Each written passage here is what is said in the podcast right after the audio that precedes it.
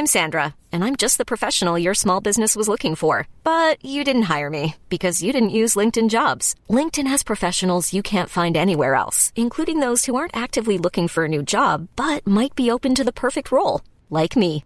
In a given month, over 70% of LinkedIn users don't visit other leading job sites. So if you're not looking on LinkedIn, you'll miss out on great candidates like Sandra. Start hiring professionals like a professional. Post your free job on linkedin.com/achieve today.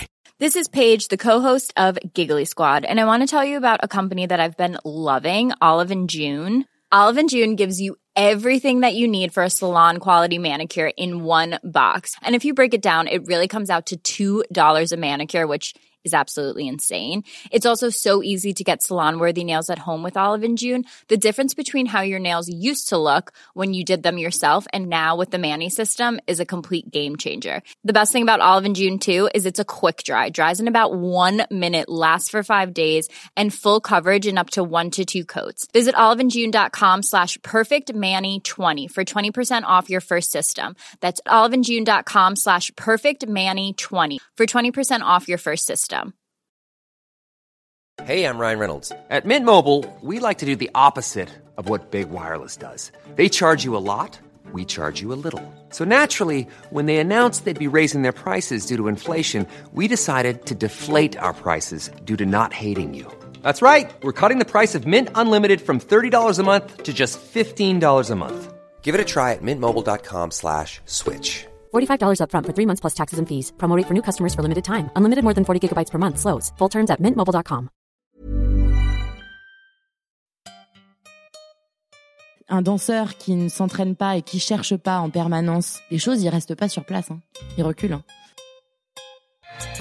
Bienvenue sur Nouvelle École, le podcast pour sortir des sentiers battus où je vais à la rencontre des passionnés qui choisissent d'écrire leur histoire.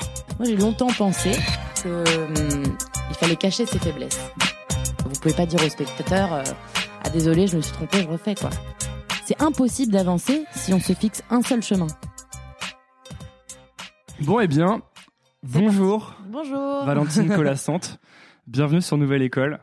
Je suis ravi de te recevoir. En ce moment, je, re- je reçois des gens qui font des choses euh, hyper intéressantes et, et que je trouve à peu près vraiment extraordinaires. Euh, je vais te présenter rapidement. Euh, Bien tu sûr. es euh, danseuse étoile à l'Opéra de Paris. Exactement. Tu as été nommée danseuse étoile, je crois que c'était le 5 janvier. Exact. ouais. Euh, c'était à la suite d'une représentation de Don Quichotte. Parce qu'en fait, on est nommé danseur étoile par euh, la directrice de la danse qui demande, je crois, au directeur de l'opéra. C'est ça, exactement. Ouais. C'est pas sur concours. C'est le seul grade, en fait, le grade, le dernier grade de l'opéra qui est pas sur concours. Et si je me souviens bien, il y a quatre grades. Il y a, il y a, il y a quadrille, coryphée, sujet, premier danseur. Et donc, parmi les premiers danseurs, parfois on peut être nommé danseur ou danseuse Exactement. Ça fait très militaire comme ça, mais c'est une organisation. Enfin voilà, c'est euh, euh, c'est une institution qui est ancienne et donc qui a gardé ces grades-là.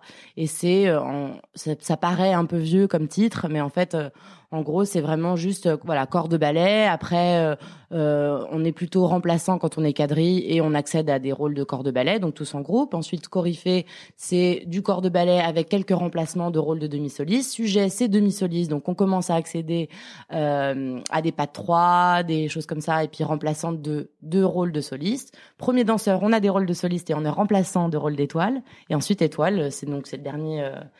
Euh, donc euh, c'est le dernier stade dans les hiérarchies de l'opéra et ça se fait sur nomination du directeur. Voilà. Parce que toi, tu es entré à l'école de danse, t'avais quel âge à peu près? Alors je, suis rentrée à 8 ans, donc je suis vraiment un pur produit opéra de Paris, si Ouais, on peut dire. Mais c'est intéressant parce que du coup, ça veut dire, là, tu as 29 ans, je crois. Ouais, c'est ça. Donc, euh, d'avoir 29 ans. en fait, ça veut dire que ça prend 20 ans quoi, de devenir Alors, danseuse étoile. il y a au- aucun parcours qui se ressemble.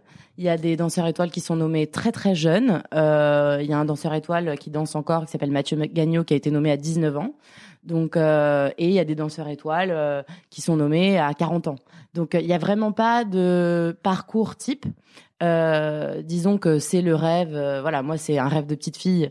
Et depuis que j'ai 8 ans, bien sûr, mon rêve, c'est d'être étoile. Donc, euh, voilà, j'ai j'ai euh, passé les concours euh, et gravi les échelons avec euh, des fois des échecs, avec des fois euh, euh, des moments plus difficiles que d'autres parce que la carrière est longue.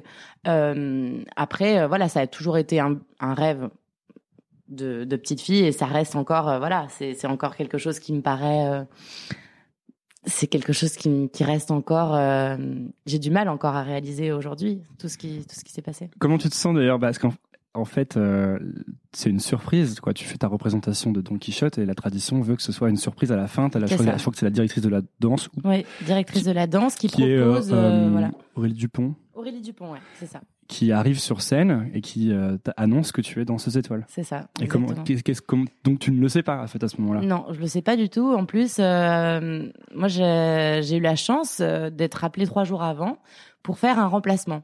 Donc, en fait, euh, comme je disais euh, juste avant, c'est euh, moi j'étais première danseuse. Donc, en fait, on est remplaçant de rôle d'étoile et on se tient prêt au cas où où il y a quelqu'un euh, qui ne peut pas assurer le spectacle, euh, blessé ou maladie ou voilà. Euh, on n'est pas des robots, donc bien sûr, il y a des moments où bah, on joue avec notre corps, donc il y a des blessures. Donc on m'a prévenu trois jours avant, donc je n'y ai pas pensé une seule seconde parce que préparer un ballet comme Don Quichotte, donc qui est l'un des ballets les plus difficiles du répertoire au niveau technique. euh, Pourquoi? C'est un des plus Bah, difficile.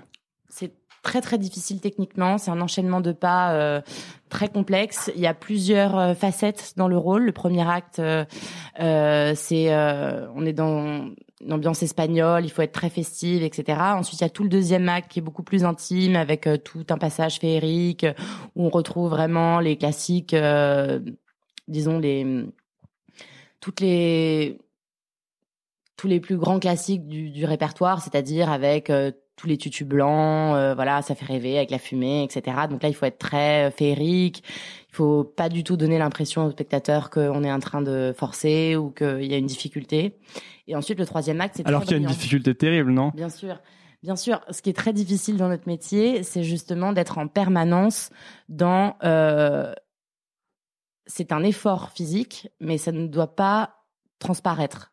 Donc, euh, on est en permanence quand un quand on est en spectacle, on, on cache cette difficulté, mais c'est aussi, enfin, on est, c'est un entraînement depuis qu'on est tout petit, c'est-à-dire qu'on ne montre pas l'effort. Dans la danse classique, c'est un sport de haut niveau, mais on ne montre pas l'effort. Ni la douleur d'ailleurs, parce que Non. parfois j'imagine qu'il y a de la douleur quand pour certaines positions on doit tomber sur un sur un os ou des choses comme ça. non, Non, non, mais non, mais bien sûr que c'est c'est un métier qui est très difficile, mais qui est aussi un art et avant tout un art. Donc euh, notre but c'est de faire rêver les gens, de de pouvoir euh, de pouvoir euh, raconter des histoires, de pouvoir les faire partir dans un voilà, on n'est pas du tout euh, aux Jeux Olympiques avec un chrono et qui fait le meilleur temps. Voilà, c'est pas du tout ça. C'est euh, on joue beaucoup plus sur la sensibilité, sur toucher le public. C'est euh, voilà, moi je le vraiment en spectacle, c'est un art. Après au quotidien, c'est un sport parce que euh, il faut énormément d'entraînement pour masquer justement les difficultés et euh, et entraîner son corps de manière à ce qu'il soit résistant euh, comme un sportif de haut niveau quoi. Parce que quand il faut faire ce genre de de performance, voilà par exemple Don Quichotte, c'est euh, trois actes, euh, donc c'est presque c'est deux heures et demie de ballet où on est presque tout le temps en scène. Donc c'est c'est un vrai marathon. C'est euh, et quand on sort de scène, c'est pour des changements de costume. Donc c'est vous commencez à 7h30, vous finissez à 10h du soir et vous avez tout donné quoi. Et par contre le public, si vous avez réussi, il ne doit pas du tout une seule fois sentir la fatigue ou Ça c'est l'objectif, ça c'est la, la, la marque de la réussite du spectacle. bah, Ou pour en tout cas pour un premier bah, danseur. Oui, c'est l'objectif ultime d'un danseur, c'est-à-dire c'est de vivre à fond hum, euh, l'émotion et rentrer complètement dans son personnage et se laisser porter par ce personnage ou par la performance ou par euh, après dans les ballets contemporains c'est encore différent mais c'est quelque chose qui est très euh, important pour nous enfin moi quand je me prépare pour un spectacle je me conditionne vraiment mentalement euh, Comment tu fais? C'est Euh, c'est quoi c'est ton conditionnement? C'est énormément de concentration. C'est deux trois heures avant le spectacle. C'est être vraiment, je me mets dans une bulle. euh, je répète tous les pas dans ma tête. Euh, j'essaie de me calmer. J'essaie de gérer le stress parce qu'il y a aussi beaucoup de stress avant une représentation. Tu fais quoi pour te calmer? Euh, alors moi je respire. Je fais beaucoup d'exercices de respiration. Euh, ça pourrait s'apparenter à du yoga, mais euh, c'est des exercices qui, qui sont très personnels et que j'ai développés au fur et à mesure. Donc euh, j'ai toute ma petite série d'exercices pour me calmer que j'ai créé en fait finalement avec le temps. En fait, je pense que chaque danseur, il n'y a pas de méthode clé. Et vous vous en transmettez des exercices Bien sûr, on se donne des conseils entre nous, on essaie de, de, de bien sûr. Enfin, il y a, y a beaucoup beaucoup d'entraide aussi. Hein. Donc, il faut vraiment. après, il faut trouver son propre moyen, sa propre manière de de se calmer, de faire baisser la pression euh, et de pouvoir être au maximum, euh, disons le plus dans une forme physique optimale, que ce soit mentale, physique. Euh, il faut du stress dans un spectacle. Ah ouais? Bah, c'est l'adrénaline, c'est ce qui vous pousse, c'est ce qui vous pousse à vous dépasser, c'est ce qui vous pousse à à relever des, des, des défis ou euh, voilà à être au maximum de vos capacités. Quand il n'y a pas de stress, vous n'êtes pas au maximum de vos capacités. Ah, tu veux dire que c'est un indicateur pour toi que tu es en train de pousser Bah, tes limites Moi, je sais qu'avec le stress, euh, si vous savez, si vous arrivez à le contrôler, ça n'a pas toujours été le cas. C'est euh, quand j'étais plus jeune, euh, quand j'ai commencé ma carrière, euh, le stress des fois me, me mettait en péril parce que j'arrivais pas à le dominer. Euh, depuis quelques années Ça te maintenant. faisait faire des erreurs, tu veux dire? Oui, ça me faisait faire des erreurs parce que parce que vous voulez bien faire ou parce que euh, vous vous sentez euh, vous sentez des faiblesses parce que le stress vous vous vous par exemple perturbe les jambes ou vous avez les jambes dans du coton ou après chacun a ses symptômes. Et à ce moment-là, tu réfléchis quand, tu fais ta performance, quand Bah, tu quand ça danses? vous est arrivé plusieurs fois, euh, au fur et à mesure, on est, on est surentraîné depuis qu'on est tout petit. On a l'habitude d'être en scène, donc après à un moment, il faut que ça devienne comme chez nous. C'est-à-dire qu'au fur et à mesure, au fur et à mesure des spectacles, on apprend à dominer ce stress. On arrive de plus en plus à le canaliser et à le transformer en énergie positive. C'est ça le, le but. Euh, et c'est vraiment d'apprendre, d'apprendre, d'apprendre à canaliser son, son stress. Et en fait, c'est une recherche en permanence sur la connaissance de soi.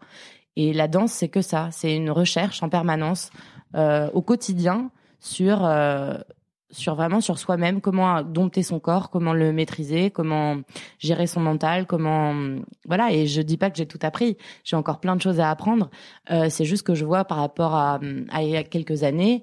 Euh, quand le stress euh, est présent avant un spectacle, c'est plus quelque chose qui me fait peur. C'est quelque chose euh, que j'arrive à apprivoiser. Voilà, comme un animal de compagnie où je me dis bah il est là, mais il va m'aider parce que vous allez être moins fatigué avec le stress. Euh, quand on est stressé, on a une adrénaline, une adrénaline qui fait que hum, vous avez moins de fatigue. Vous vous sentez euh, aussi euh, une espèce de hum, ouais, c'est vraiment c'est l'adrénaline de du one shot quoi. Vous avez pas le choix, il faut y aller.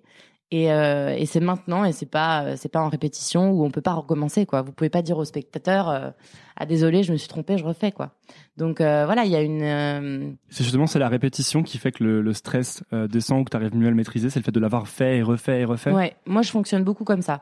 C'est si j'ai bien préparé, que je me sens en confiance, que j'ai beaucoup beaucoup travaillé en studio, que je sais parfaitement ce que j'ai à faire en spectacle. Avec le stress, euh, ça devient quelque chose qui me libère et qui devient euh, porteur de sens et artistiquement aussi. C'est-à-dire que ça, vous êtes concentré. Enfin moi, ce qui, ce qui se passe en scène, c'est que le stress disparaît au fur et à mesure et je suis portée que par l'histoire. Vous pensez même plus à la technique parce que c'est travaillé, c'est acquis.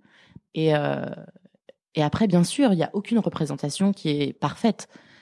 Après, euh, le. Comment ça? Tu fais toujours des erreurs? Bien sûr. et tu a- les vois, tu les sens quand tu les fais? Bien sûr, mais après, tout notre art, c'est justement de, de déguiser, de masquer, de pas le montrer, euh, de rebondir dessus. Euh, voilà, c'est c'est des. Mais c'est peut-être des erreurs. Est-ce que c'est des erreurs qui sont certainement même imperceptibles à l'œil euh, normal, sûr. comme un restaurant 3 étoiles où il y aurait une erreur, mais on s'en rendrait jamais compte, quoi. Mais bien sûr, c'est imperceptible. C'est imperceptible pour le spectateur parce qu'il y a un spectacle, parce qu'il y a des décors, parce qu'il atmo- y a une atmosphère et, et donc du coup c'est imperceptible pour le spectateur. Moi je le sais. Il y a que moi qui le sais. Et, euh, et si le spectateur s'en rend compte, ça veut dire qu'on n'a pas réussi à bien maîtriser le spectacle. On n'est pas, euh, c'est pas un, art parfait. Il n'y a pas de perfection dans la danse. C'est pas quelque chose. euh, euh, c'est ça qui est très difficile, je pense, pour un danseur, c'est en permanence de souffrir d'une certaine imperfection. On est en permanence devant le miroir, on est en permanence en train d'essayer de se corriger depuis qu'on a l'âge, depuis qu'on est tout petit. Il faut accepter aussi qu'on n'est pas parfait et qu'on est des artistes et que hum, ça, c'est des choses que j'ai compris il y a pas si longtemps que ça. C'est-à-dire que Qu'est-ce qui fait que tu les. Vas-y, dis-moi, je te bah, pas. c'est des que le public aussi aime voir les faiblesses des danseurs. Enfin, c'est aussi on est des artistes et on si on se cache en permanence devant euh, quelque chose de très euh, comment expliquer? Si on pense qu'à la performance, performance purement euh, euh, sportive et technique, on va pas toucher les gens. C'est intéressant ce que tu dis parce que en, en art, c'est souvent en effet la beauté est souvent dans les imperfections. Mhm. Mais alors ça veut pas dire euh, l'amateurisme quoi. ça veut dire une certaine imperfection à la limite de euh, Bah, c'est montrer ses faiblesses aussi, montrer ses fragilités et, euh, et s'en servir comme des atouts. Tu veux dire, est-ce que c'est c'est ce qui permet, par exemple, au public de, euh, de s'identifier à tel ou tel danseur ou de préférer celui-ci ou celle-là Bien sûr. Parce qu'il y a ces imperfections qu'il aime bien chez cette. euh, Bien sûr, et, ses faiblesses et ses failles et sa sensibilité. Un, un, un artiste qui va être, euh, qui va par exemple reproduire à la perfection un, par exemple, je pense à un peintre, un peintre qui va reproduire à la perfection euh, le tableau euh, d'un artiste. Hum, Est-ce que vous allez être touché? Non. Vous allez être touché s'il apporte sa patte, s'il apporte quelque chose de nouveau, si euh, s'il il recrée ce tableau avec sa propre interprétation. Nous, c'est ça notre rôle. Euh, moi, je suis interprète. Je j'essaye de à chaque fois qu'on me donne un rôle à danser ou que j'ai un spectacle à danser, j'essaye de le refaçonner, de le repenser à ma manière, avec mon corps, avec mon physique, avec mon interprétation, avec ce que j'imagine du personnage ou du rôle. Donc, euh, et je pense que c'est comme ça qu'on touche les gens. Moi, j'ai longtemps pensé que hum, il fallait cacher ses faiblesses C'était quoi tes faiblesses alors. C'est Bah, je suis quelqu'un de très sensible, un peu trop émotif des fois, et euh, j'avais du mal à gérer mon stress. Donc euh, c'est des choses que j'essayais de cacher. Je me disais, je me mettais une façade en me disant, euh, bon bah là Valentine, avant d'entrer en scène, tu te blindes, tu, Tu fais comment pour te blinder? Bah c'est mental. Il faut essayer de. Je me disais, tu fais abstraction de tout ce qu'il y a autour, et puis tu. Mais c'est faux.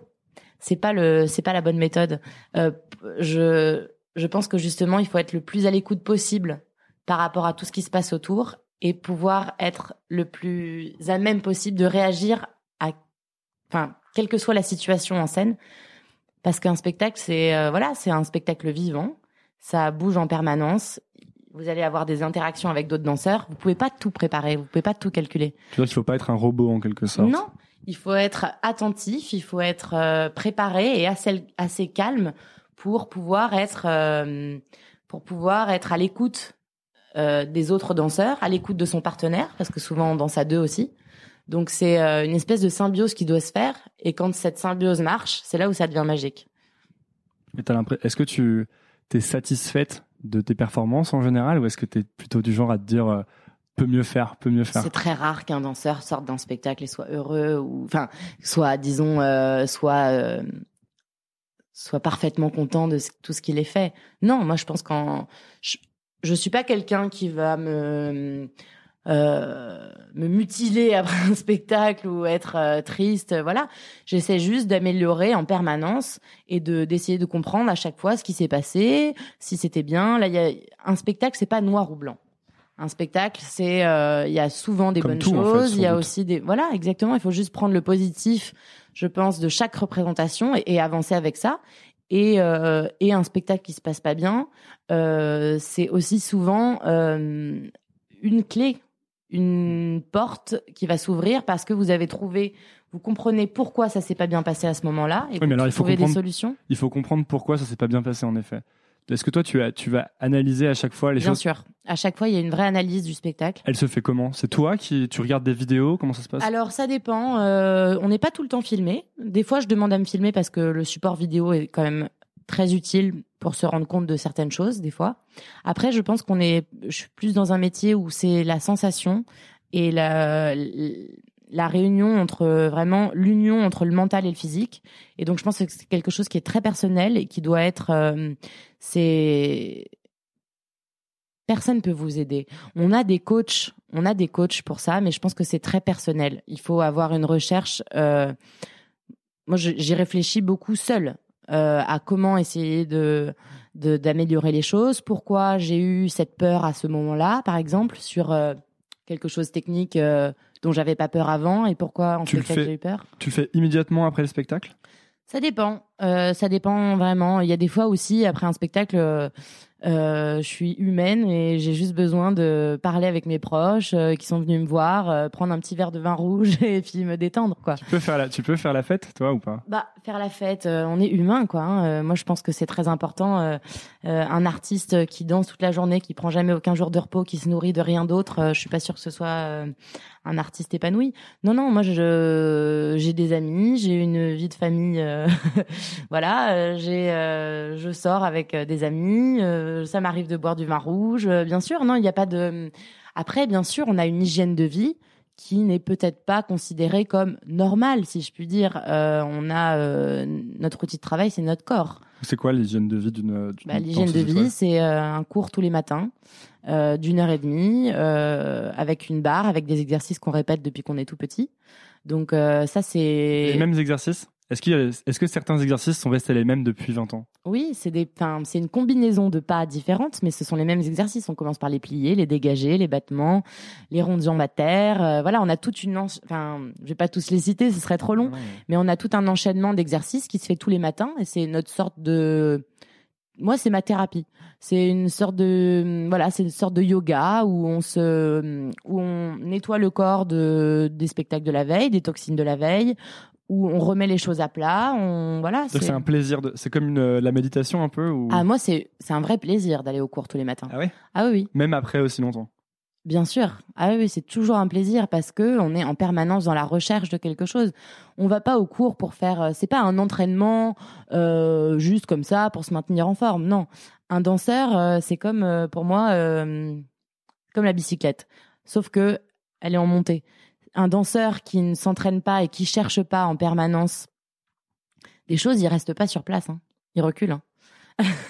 Ça, mais du coup, elle, elle te vient d'où, toi, cette exigence? Qu'est-ce qui fait que certains, je prends les danseurs, mais dans plein d'autres domaines, c'est pareil, certains ou certaines vont euh, tous les jours arriver en se disant, cette fois, il faut que je monte encore un peu plus, et d'autres non? Je crois que je suis quelqu'un de très passionné. Je crois que j'aime profondément ce que je fais. Et, et c'est vraiment. euh, c'est quelque chose qui fait partie de ma vie, la danse, depuis que je suis toute petite. C'est quelque chose qui me passionne. C'est quelque chose euh, qui, me, qui me transcende. Enfin, je pense que c'est difficile d'expliquer. Je- C'est quelque chose. C'est vraiment. euh, c'est quelque chose qui m'anime et j'en ai besoin. J'aime danser. J'aime profondément danser. C'est un moyen d'expression pour moi. Donc. euh, donc c'est quelque chose qui est qui fait partie de ma vie et qui je ne conçois pas la danse autrement que euh, je ne conçois pas mon métier autrement que euh, quelque chose qui est en permanence en progression, quelque chose qui va m'aider à me dépasser. Et voilà, c'est pour moi c'est ça le c'est ça le sens de mon métier, enfin c'est me dépasser, c'est pouvoir transmettre toujours plus des émotions au public, toucher des gens, faire rêver. Euh, je pense que c'est euh, très important surtout dans la société actuelle de d'avoir euh, des Pourquoi, dans la société actuelle? Ben, Je pense qu'on a, on a, il y a, il y a, il y a beaucoup de, voilà, il y a des, c'est comment dire, il y a beaucoup de, de jeunes qui savent pas forcément ce qu'ils ont envie de faire ou qui se demandent. Euh, Il y a, on parle beaucoup de communication, il y a beaucoup de réseaux sociaux, il y a beaucoup de, voilà, on, parle ouverture des médias, on est au courant de tous les problèmes sur la planète entière. Euh, on a énormément de d'infos en permanence, d'infos, d'infos en permanence, et euh, on a peu de temps pour rêver, pour se poser, pour voilà, c'est rare les moments où euh, même quand moi j'essaye de lire un bon bouquin, on est en permanence perturbé par le téléphone, par euh, voilà, c'est et je pense que un, spectacle à l'opéra par exemple, voilà, euh, d'aller voir je sais pas quand les gens ils sont dans la salle pendant une heure et demie et qu'ils sont avec vous, bah, vous avez envie de les transporter, vous avez envie de les faire rêver et c'est pour ça que hum, c'est pour ça que ça passe aussi par euh, un cours le matin, par une hygiène de vie, par euh, tout ça. C'est pas euh, miraculeux. On n'arrive pas au spectacle, on fait pas rêver les gens comme ça. Il faut, il faut une maîtrise technique incroyable. Il faut une, une, une précision de chaque instant. Donc ça s'invente pas. Voilà. Donc après, si j'ai pas la prétention de faire rêver tout le monde, etc. mais en tout cas, c'est mon, c'est mon souhait le plus cher. Enfin voilà, c'est de pouvoir euh, communiquer des émotions et faire une parenthèse des fois dans une vie qui va très très vite en ce moment. Tu penses que c'est, euh, à ton avis, le- les, facteurs vraiment, euh, comment dire, les facteurs clés qui vont mener un danseur ou une danseuse à devenir euh, première danseur, première danseuse ou danseur ou danseuse étoile, tu vois que c'est vraiment qu'une qu'une question de quantité de travail ou est-ce qu'il y a une notion de, de, dîner aussi? Je demandais ça en fait à Yannick Agnel récemment. C'est récent que je pose des questions, mais ça m'intéresse parce que là, on est vraiment tout en haut de la performance, quoi. Et donc, je me demande, est-ce qu'en fait, tout le monde peut y arriver en commençant tôt et en ayant le bon environnement, disons, et en travaillant tout le temps? Ou est-ce que vraiment, parfois, on arrive et on se dit, non, mais cette personne est, est beaucoup trop forte par rapport à moi, déjà de, par rapport à ses caractéristiques innées? Je, je pense qu'il y a des caractéristiques innées. Euh, dans la danse, il y a des, des choses qui, qui, il y a des, dont des critères physiques qui, qui sont malgré tout importants, mais qui sont de moins en moins vrais parce que je pense que chaque corps, s'il est pris tôt, bien sûr, si vous commencez la danse classique à 25 ans, ça va être compliqué de faire une, une carrière et de devenir danseur étoile, ça c'est sûr. Après, si vous commencez tôt... Qu'est-ce qui est considéré comme euh, trop tard? Enfin, ça je pense qu'il n'y a pas de règle parce que hum, il y a des danseurs qui commencent à 14-15 ans euh, et qui arrivent à devenir de très bons danseurs. En plus, maintenant, il y a énormément de danse. Euh, il n'y a pas que la danse classique. Il y a la danse contemporaine. Euh, il y a le hip-hop. Il y a plein d'autres. voilà. Là, si on parle de danse classique pure, oui, en effet, la danse classique pure, si vous commencez pas tôt, ça va être très compliqué. Tôt, c'est 10 ans. Moi, je dirais. moi, j'ai commencé à, à 5 ans. Donc, vous voyez, c'est c'est la danse classique a des critères, certes physiques. Ce serait mentir de dire qu'il n'y en a pas. C'est pas vrai. D'ailleurs, dans la sélection, je crois que au départ, il y a des, évaluations euh, à la fois de compétences, mais aussi physiques, Bien sûr. selon des critères pour voir si le corps va évoluer pour être euh, compatible en fait avec la, ce qu'on attend de, la morphologie d'un danseur ou d'une danseuse. Bien sûr. Après, euh, parmi tous ces critères physiques, il y a quand même énormément de parts laissées à la volonté, à l'envie, au côté artistique de quelqu'un. Vous pouvez avoir un danseur qui va être très doué et qui ne va rien exprimer artistiquement. Même chez des enfants, même chez des enfants très jeunes, on va regarder ce qu'ils expriment artistiquement. Oui, il y a une personnalité qui compte. Il y a beaucoup. Euh... Décelable déjà très tôt. Oui, ouais. La personnalité euh, des, des, danseurs. Enfin, moi, je, ça m'arrive de voir des, des danseuses de 8-9 ans qui sont peut-être pas forcément les plus douées de la terre, mais qui ont quelque chose à dire ou qui sont euh, qui ont une personnalité à part et qui vont forcément susciter la, la, la, curiosité et qui vont euh, tout ce, moi je pense que tout se travaille. Tout se travaille, euh, le corps se modèle, on peut faire ce que l'on veut avec son corps si on a un cerveau bien rempli et et, et qu'on se pose les bonnes questions. Je pense qu'il faut être bien entouré, c'est un métier où il faut être bien entouré, où il faut euh, mais l'entourage, du coup, c'est quelque chose que à cet âge-là, on choisit pas trop finalement. Soit on a un bon entourage, soit on a un mauvais entourage, non? Non, je pense qu'il faut être, il faut être, euh, il faut, si on aime vraiment ça, il faut demander conseil. Je pense que aussi, euh, il y a des, il y a des institutions qui sont très connues et où il n'y a pas besoin d'argent, où il n'y a pas besoin de euh, de connaissances pour rentrer à l'école de danse. C'est une audition. Euh, voilà, vous rentrez à l'école de danse de l'Opéra de Paris sur audition. Euh, c'est ouvert à tout le monde, c'est ouvert à toute la France, c'est ouvert aux étrangers, c'est ouvert à tout le monde. Et euh, et voilà. Et après, vous avez quand même euh, l'opportunité de faire un parcours. À l'école de danse, par exemple, qui est pure, enfin, qui est tout à fait gratuit. Et si vous aimez vraiment ça, euh, euh, ça a l'air extrêmement difficile l'école de danse. Je regardais, euh, il y a un documentaire qui s'appelle Tout près des étoiles, je crois. Ouais. Tu vois lequel c'est Oui, je vois. Et que j'ai regardé et c'était super intéressant et je me disais waouh, je voyais des, des, des, des filles, des garçons de pas de 9 ans, 10 ans et je me disais mais comment ils font pour avoir une telle euh, une telle exigence déjà en fait. Il y a vraiment il y a une vraie exigence, une vraie rigueur quoi. Déjà Alors je pense que quand même quand on est tout tout petit, je pense qu'il y a une un disons un vrai amour pour la danse, c'est une vraie passion. Mais je pense qu'on le fait plus, euh, on n'est pas parfaitement conscient de ce qu'on fait. En tout cas, là, je parle pour moi. Quand j'étais toute petite, j'aimais danser, j'aimais m'exprimer, mais je me rendais pas vraiment compte de ce que ça représentait. Euh, c'est après, quand on grandit, à 12-13 ans, qu'on se rend compte, euh, mais est-ce que j'ai envie d'en faire mon métier?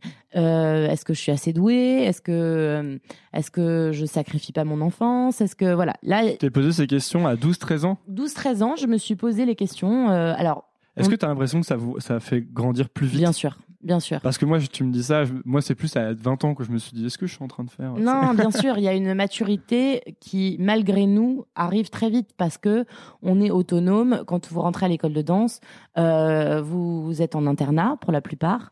Euh, parce que même, par exemple, mes parents habitaient Paris, mais ils travaillaient, ils pouvaient pas venir me chercher euh, matin et soir. À l'école de danse à Nanterre. Donc c'est vrai que vous faites vos valises à 8 ans, euh, vous êtes autonome, euh, vous vivez sans vos parents, vous rentrez le week-end, euh, donc c'est vous grandissez plus vite, ça c'est sûr. Vous n'avez pas les mêmes raisonnements, vous n'avez pas vous avez pas les mêmes priorités qu'un enfant de 12-13 ans, ça c'est sûr. En fait, toute ta vie est à l'école de danse quand tu rentres à l'école de danse quasiment, non? Bah après, je rentrais le week-end. Euh, j'avais mon frère et ma sœur euh, qui avaient une vie plus normale que moi, si je puis dire. Donc euh, je voyais bien comment ça se passait euh, pour des enfants de, de, mon âge euh, normalement. Mais vous êtes dans un vous êtes dans un espèce de comment dire C'est euh, vous avez envie, ça vous plaît, vous dansez toute l'après-midi, vous faites l'école le matin. Enfin, moi j'aimais profondément la danse. J'étais, j'ai pas du tout eu l'impression de faire un sacrifice. Euh, après, oui, c'est dur. Bien sûr que c'est dur. C'est un métier qui demande énormément d'exigences. Tout petit, on n'est pas euh, forcément. On, c'est pas un métier où on vous dit tous les jours que vous êtes formidable. hein. Euh, on... C'est quel, ma- c'est quel, d'ailleurs, c'est quel genre de, euh, qu'est-ce qu'on vous dit d'ailleurs? Bah, c'est. Il faut nous faire avancer. Il faut euh, euh, donc euh, on insiste plus sur les défauts que sur les qualités. Il faut progresser. Alors après, chacun le vit très différemment. Moi, j'ai des professeurs avec qui ça s'est très bien passé, et j'ai des professeurs avec qui ça s'est moins bien passé. Ça, je pense que c'est comme n'importe quel rapport d'humain à humain. Je pense qu'il y a des il y a des feelings aussi. Il y a des professeurs qui correspondent mieux que d'autres. Tu dis tout à l'heure que tu es très sensible, mais il y a un peu un côté euh, machine à broyer les faibles. Je crois qu'ils ont employé l'expression dans le oui, documentaire. Bon, alors moi, je trouve ça toujours un peu exagéré quand on dit ça, mais Non, non, mais moi, j'en ai aucune idée. hein. C'est juste qu'ils disaient ça dans le documentaire. L'expression était, était forte, je trouvais. Et je me disais, mais quand tu disais que tu étais très sensible, je me disais, ouais, enfin, très sensible, tu as quand même, pour euh, faire 20 ans là-dedans et arriver à devenir danseuse Ah non, mais ça, c'est sûr et certain que si vous êtes juste sensible et que vous vous effondrez à chaque remarque qu'on peut vous faire, c'est pas la peine. Ça, c'est sûr. C'est vous êtes obligé. Enfin, moi, je me suis forgé un caractère, euh, voilà, où je me suis vraiment, enfin voilà, je me suis vraiment euh, blindée. Blindée. Il faut se blinder dans ce métier. C'est très difficile. Euh, Comment tu fais pour te blinder? Est-ce que est-ce que tu as l'impression d'avoir progressé à ce niveau-là? Bien sûr, bien sûr, mais c'est, euh, enfin, en fait, on progresse malgré soi. On a- on on- on n'arrive pas toujours à, voilà. Enfin, moi, il y a, par exemple, quand je suis sortie de l'école de danse. Euh, je, pensais que en rentrant dans la compagnie, euh, tout allait être euh, tout rose, quoi. Je me suis dit ah bah voilà, c'est super, t'es rentré dans la compagnie, c'est formidable. Maintenant, tu vas commencer à, gagner ta vie avec ça, tu vas pouvoir faire ton métier tous les jours. Mais non, c'est là d'un coup, on, on, on prend conscience que bah, c'est une entreprise où il y a beaucoup de danseurs, où il y a encore des concours à passer, où il y a de la concurrence, où, euh, où pour danser, il va falloir être, euh, il va falloir travailler d'arrache-pied. Donc vous vous rendez compte, enfin, enfin, très vite, moi je me suis rendu compte que bah c'était loin d'être fini, quoi, et que ça venait de commencer. Donc euh, en permanence, il y a des étapes dans moi, quand j'ai commencé, j'étais un peu naïve. euh, Voilà, je voulais juste danser avec ma petite sensibilité. Quand on me faisait une petite réflexion, bah, je me mettais à pleurer ou j'allais euh, le week-end me plaindre à mes parents. Mais c'est après, au fur et à mesure, vous vous rendez compte que c'est pas ça qui vous fait avancer de vous plaindre, parce que finalement, si- enfin, moi, j'étais persuadée que je voulais, je voulais faire ça. Donc, euh, je. Tu avais un objectif très clair en fait d'où tu voulais aller, c'est ça? Ah, mais bien sûr. Je pense que ça a été important? Moi, c'est ce qui m'a aidé. Moi, c'est ce qui m'a aidé. ouais. de savoir où tu voulais aller. Ouais, ça c'est clairement ce qui m'a euh, c'est ce qui m'a sauvé dans plein plein de situations. J'ai pas toujours réussi les concours, j'ai pas toujours euh, eu euh, la vie facile. Enfin voilà, hum, je suis pas forcément quelqu'un de hyper doué à la base. Euh, il a fallu que je travaille beaucoup. Tu pourquoi tu dis ça? Tu avais le sentiment d'être moins doué que d'autres? Hum, oui, bah forcément. Enfin, je veux dire, euh, il y a des Donc là, c'est c'est la question que je te posais un peu tout à l'heure, tu vois. Reviens sur le côté.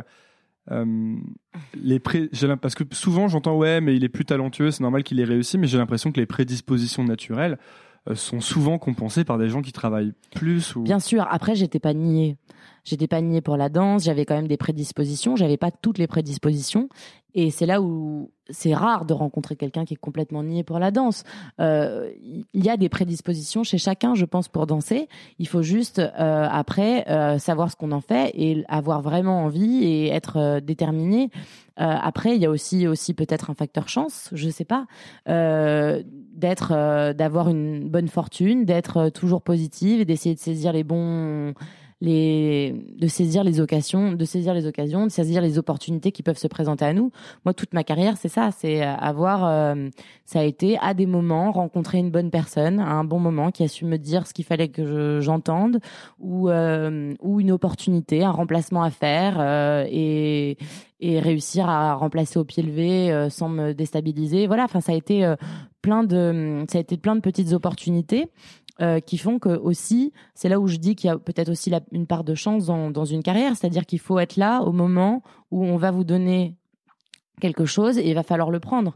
Donc, tu euh, maximises tes chances d'être là si tous les jours tu fais le travail que tu fais depuis le début. Exactement. En fait. C'est-à-dire que je pense qu'il faut être en permanence avec un objectif bien précis en tête et, euh, et saisir toutes les opportunités qui se présentent, toutes, vraiment toutes. pourquoi, pourquoi t'insistes sur vraiment bah, toutes Parce que euh, c'est c'est très facile de se dire bon bah ce sera pour quelqu'un d'autre ou bah moi finalement je suis moins douée ou euh, bah finalement euh, là aujourd'hui je suis fatiguée ou bah j'ai pas envie ou c'est c'est très facile de de rentrer dans quelque chose de plus de se dire bon bah c'est réservé à quelqu'un d'autre que moi voilà, moi je me suis jamais dit ça. Tu t'es jamais dit ça Je me suis jamais dit ça.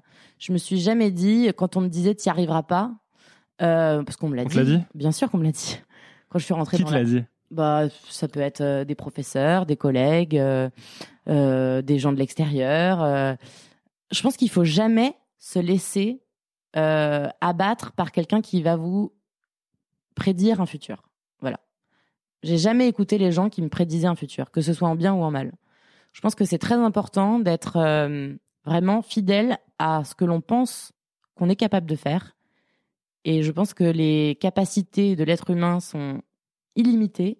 Et je pense que quand on ne se fixe pas de limites et justement quand on ne se fait imposer par personne d'autre euh, un, un, futur ou une évolution de carrière ou quelque chose, je pense qu'on va bien plus vite et bien plus loin que quelqu'un qui va être prédestiné, par exemple, même à un superbe avenir et à qui on va ouvrir toutes les portes euh, et puis en fait il va se rendre compte peut-être que bah, c'est pas forcément ce qu'il voulait. C'est en ça que tu dis en bien, il faut même pas écouter en bien. Oui, enfin moi je enfin que ce soit les compliments ou les reproches, je pense qu'il faut être très euh, vigilant par rapport à tout ça. Euh, il faut être vraiment euh, dans quelque chose de de plus simple, je pense. Il faut juste simplement savoir essayer. Je dis pas que c'est évident, euh, mais essayer de, de, se fixer ses propres objectifs sans euh, l'avis des parents, de la famille ou des, ou des pressions sociales ou, ou de l'argent ou du milieu dont on vient, d'où l'on vient.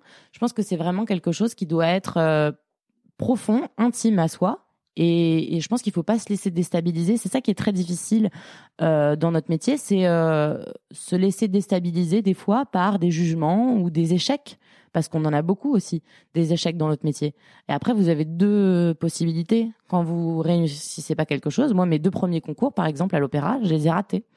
J'ai pas réussi mes deux premiers concours. Alors après, vous les soit vous dites euh, bon bah c'est un échec. Euh, consécutivement, tu les as ratés. Consécutivement, les, les concours les deux euh, premiers pour monter Coryphée, le premier grade. D'accord. Donc euh, les deux premiers, le premier, euh, je me suis complètement laissée avoir par le stress. Euh, J'étais complètement paniquée. C'était mon premier concours à l'opéra. Je me suis mis une pression bien trop grande alors que je jouais pas ma vie. et donc bon bah j'ai complètement perdu mes moyens. Et le deuxième, c'était c'était je m'étais mis trop. Even when we're on a budget, we still deserve nice things. Quince is a place to scoop up stunning high-end goods for 50 to 80% less than similar brands. They have buttery soft cashmere sweaters starting at $50, luxurious Italian leather bags, and so much more. Plus, Quince only works with factories that use safe, ethical, and responsible manufacturing. Get the high-end goods you'll love without the high price tag with Quince. Go to quince.com/style for free shipping and 365-day returns.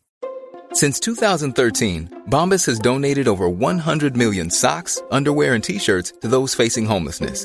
If we counted those on air, this ad would last over 1,157 days. But if we counted the time it takes to make a donation possible, it would take just a few clicks. Because every time you make a purchase, Bombas donates an item to someone who needs it. Go to bombas.com slash ACAST and use code ACAST for 20% off your first purchase. That's bombas.com slash ACAST, code ACAST. Je m'étais mis presque trop la pression en me disant bah euh, tu n'as pas le choix, là euh, tu l'as raté l'an dernier, il faut que tu le réussisses, euh, voilà. Et donc euh, bah, catastrophe. Ouais, bah, voilà, typique. Typique car Ouais, le permis de C'est l'histoire conduire. du permis de conduire, ça. Plus on se dit plus non mais voilà. C'est vrai, la première Non, fois, c'est- trop. ah. Exactement. La deuxième fois, c'est oh là là, je l'ai raté. Si je le rate, ça veut dire qu'il faut que je le passe trois fois. Voilà, non mais après il y a les, les, les dictons euh, idiots, jamais 203 et bon, bref, Ouais, ouais. Donc en fait, en gros, euh, j'ai essayé de me faire mon propre lavage de cerveau de tout ça et d'essayer juste d'arriver à mon troisième concours avec mon envie, avec ma personnalité, avec mes défauts, avec mes qualités et de faire avec et ça a marché. Est-ce que tu crois que le fait, parce que pour la- pour, tu t'es dit alors que j'allais, je jouais pas ma vie. Est-ce que tu crois que pour la troisième tentative, t'avais compris que tu jouais pas ta vie? Oui. et du coup c'était plus facile? Oui, je pense qu'il faut pas être. Quand je dis se fixer des objectifs, euh, je dis pas qu'on peut pas changer d'objectif en cours de route. Je dis juste qu'il faut savoir où l'on veut aller et après, en fonction des opportunités, en fonction des portes qui s'ouvrent, savoir slalomer, se rebondir d'étape en étape, de portes qui s'ouvrent. Euh, Alors c'est peut-être pas celle-là qu'on voulait, mais il y a une autre porte qui s'ouvre. Alors on va aller voir, on va peut-être euh, dériver un petit peu. C'est intéressant ce que tu dis. euh, C'est peut-être pas celle-là qu'on voulait. C'est que parfois il y a pas, il y a plein plein de chemins différents pour aller au même enfin, Mais bien sûr. résultat. Mais bien sûr. Et le risque parfois, c'est de se dire non mais je voulais faire les, j'avais dans ma tête, dans mon rêve, dans mon fantasme, je voulais faire les choses de cette façon, Oui. via cette trajectoire, et du coup de refuser des opportunités. Ah, mais je pense que c'est c'est très euh, c'est impossible d'avancer si on se fixe un seul chemin. C'est-à-dire que si vous vous persuadez qu'il y a qu'une seule porte qui peut ouvrir euh, quelque chose ou un objectif que vous vous êtes fixé, ça va être très compliqué. Il va falloir attendre que cette porte s'ouvre. Elle s'ouvrira peut-être jamais. Et en attendant, vous allez perdre beaucoup de temps. En fait, c'est toute la question de est-ce que je vais laisser des, paramètres extérieurs décider de ma réussite ou est-ce que je vais pas les laisser décider de ma réussite? Parce que si quand t'attends euh, quand t'as une seule trajectoire en tête, forcément quelqu'un doit t'ouvrir la porte. Exactement. Alors que quand on a plein en tête, tu peux aller juste ouvrir plein d'autres portes. Exactement. Et c'est exactement ça. Et c'est et c'est ce que j'ai compris quand je suis rentrée dans la compagnie, où je me suis dit, si je veux m'épanouir et si si je veux me donner le maximum de possibilités, il va falloir réfléchir différemment. Parce que ça ne marche pas. Ce- en tout cas, sur moi, c'était vraiment flagrant. Ça ne marchait pas. Ce, ce, cette méthode de pensée, euh, il y a une porte qui doit s'ouvrir. Ça ne marchait pas pour moi. C'était un, ça me fr- frustrait beaucoup. Ça me, je m'ennuyais. J'avais, voilà, c'était pas du tout une source de développement. Et c'est quelque chose qui était euh, vraiment, qui me rendait vraiment triste parce que c'était pas du tout pour ça que je faisais ce métier. Je faisais ce métier pour m'exprimer, pour avancer, pour ouvrir toujours de nouvelles portes. Donc euh, du coup, je me suis retrouvée face à un mur et bah il y avait il y avait pas d'autre solution pour moi. Enfin, ça a été assez évident. Alors après, bon, peut-être que je viens d'un milieu où c'est peut-être plus évident pour moi. Mes parents sont bouddhistes et j'ai peut-être. C'est vrai? Ouais. Tes parents sont bouddhistes? Ouais. Donc Mais tes, tes parents sont bouddhistes pour que enfin pour quelle raison euh, ça vient d'où? Euh, bah je pense Parce que... que, moi c'est marrant parce que ma mère a vécu dans un centre bouddhiste et j'ai vécu avec elle un an quand j'étais petit. Bon, je suis pas du tout bouddhiste hein, pour le coup mais euh, Non, non, non, mais euh, je pense que c'est une philosophie, une manière de penser. C'est pas une religion, c'est plus une philosophie de vie. C'est quelque chose qui est euh, qui qui fait raisonner différemment. Euh, en tout cas, c'est quelque chose qui m'a beaucoup appris moi de rien attendre des autres, de se créer soi-même ses propres opportunités et d'être en permanence dans la recherche de euh, quelque chose qui pourrait nous faire avancer ou qui de pas attendre quoi que ce soit. Je pense que c'est pareil, c'est comme comme dans toutes les grosses entreprises. Je pense que si on attend un cadeau du ciel ou euh, ou un cadeau, il y en a, il y en a, ça marche très bien comme ça. Ils sont, ils ont une, ils ont une, euh, une carrière toute tracée. On va leur, euh, on va là tout leur servir sur un plateau d'argent. Ça existe. ça, ouais, ça doit exister. Tout le ouais. monde, non mais tout le monde en connaît des gens qui, euh, d'apparence, euh, réussissent tout d'un coup de baguette magique. Mais c'est d'apparence. C'est que Oui, souvent on n'a pas aussi le. Non mais exactement. Donc je pense qu'il faut se méfier de tout ce, ce qu'on ce qu'on peut nous dire ou quoi que ce soit. Enfin, je pense qu'il faut faire son propre parcours et être euh, être acteur acteur Dans l'action. vraiment acteur de sa vie. Voilà. Est-ce que ça peut. En plus, j'ai l'impression que si tu es dans l'attente de- d'événements externes qui vont te débloquer, c'est là que ça peut créer des, des frustrations ou des sentiments d'injustice. Par exemple, euh, mettons que je sois danseur, ce qui n'est bon, pas du tout le cas. Je suis vraiment le plus mauvais danseur que je connaisse. Euh, mais je changerai ça. je changerai ça. J'ai le temps. Euh, mettons que je sois danseur à, à l'opéra et que j'attende qu'une porte s'ouvre. Et ben, il suffit que mon, que mon collègue, je sais pas comment vous dites, euh, bah, ait lui une opportunité que je n'ai pas eue pour ressentir une énorme frustration. Bien non sûr. Et ça doit créer des mécanismes de, de jalousie ou de concurrence qui sont. Mais ça, c'est partout pareil. Oui, voilà, je pense qu'il n'y a pas, c'est pas. euh, Mais toi, c'est des choses que tu as pu ressentir à un moment? Oui, c'est des choses que j'ai pu ressentir et qui sont des sentiments que je n'ai, enfin que euh, que j'aime pas. J'aime pas être jalouse de quelqu'un ou j'aime pas me sentir. euh, j'aime pas l'injustice. J'aime pas. voilà. Donc je me suis dit comment raisonner. Euh, comment. Pourquoi il y a il y a de la jalousie, pourquoi il y a euh, de la frustration, et, et je me suis vite rendu compte que bah que ça que, c'était à moi de changer les choses quoi. C'était à moi de me créer des opportunités. C'était à, enfin je pense que ça n'avance à rien d'envier. Enfin je pense que chacun c'est à l'opéra c'est flagrant. Enfin je veux dire il y en a pas un qui a un parcours euh, similaire. Chacun a des évolutions très très différentes. Il y a des gens qui restent dix ans dans le corps de ballet et puis d'un coup qui de, qui qui qui explosent. Mais pourquoi? Parce que d'un coup il y a quelque chose qui euh, ils ont il y a un lâcher prise qui se fait, mais pas un lâcher prise dans le lâcher prise dans ne plus rien faire ou ne plus travailler, lâcher prise dans la stratégie personnelle. Il y a quelque chose qui est très euh, euh, je pense qu'on n'avance pas en se créant des stratégies machiavéliques euh, personnelles. Je pense que ça ne marche pas ça. Je pense qu'il faut juste lâcher prise euh, sur sur tout ce qui est voilà stratégie et se laisser un petit peu guider par des opportunités, des rencontres, euh, des choses peut-être auxquelles on n'avait pas euh, pensé. Est-ce qu'il faut lâcher prise aussi sur le sur les par exemple tu as été nommée danseuse étoile. Mm. Euh, est-ce que c'est le genre de choses sur lesquelles il faut lâcher prise? Est-ce que tu as plus de chances de devenir danseuse étoile si tu penses pas tous les jours à être danseuse étoile? Ah bah ça, moi, c'est c'est clairement, euh, enfin, ça a été clairement ça. Je suis restée cinq ans première danseuse et, euh, et je me disais, mais qu'est-ce qui se passe? Pourquoi j'arrive pas à accéder à, euh, à, à ce grade-là? Mais je me, j'ai pas du tout, je ne voyais pas du tout les choses. Alors ça, c'est peut-être ma philosophie de vie aussi.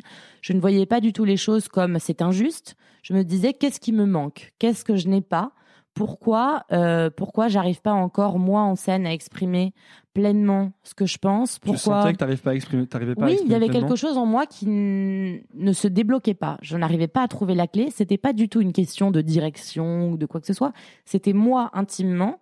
J'avais une barrière qui faisait qu'à chaque fois je me protégeais.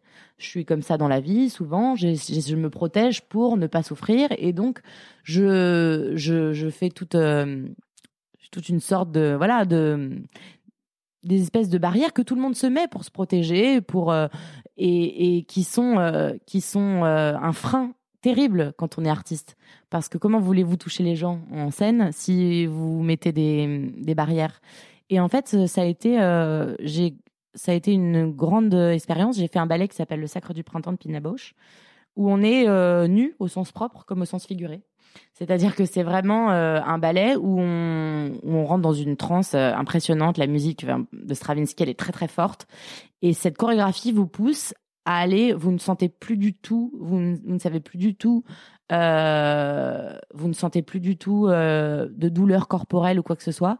C'est une telle transe, il y a un solo qui est très très long, euh, qui dure à peu près ouais, 5-10 minutes, qui est très très intense, et vous perdez totalement le contrôle de vous-même, mais totalement.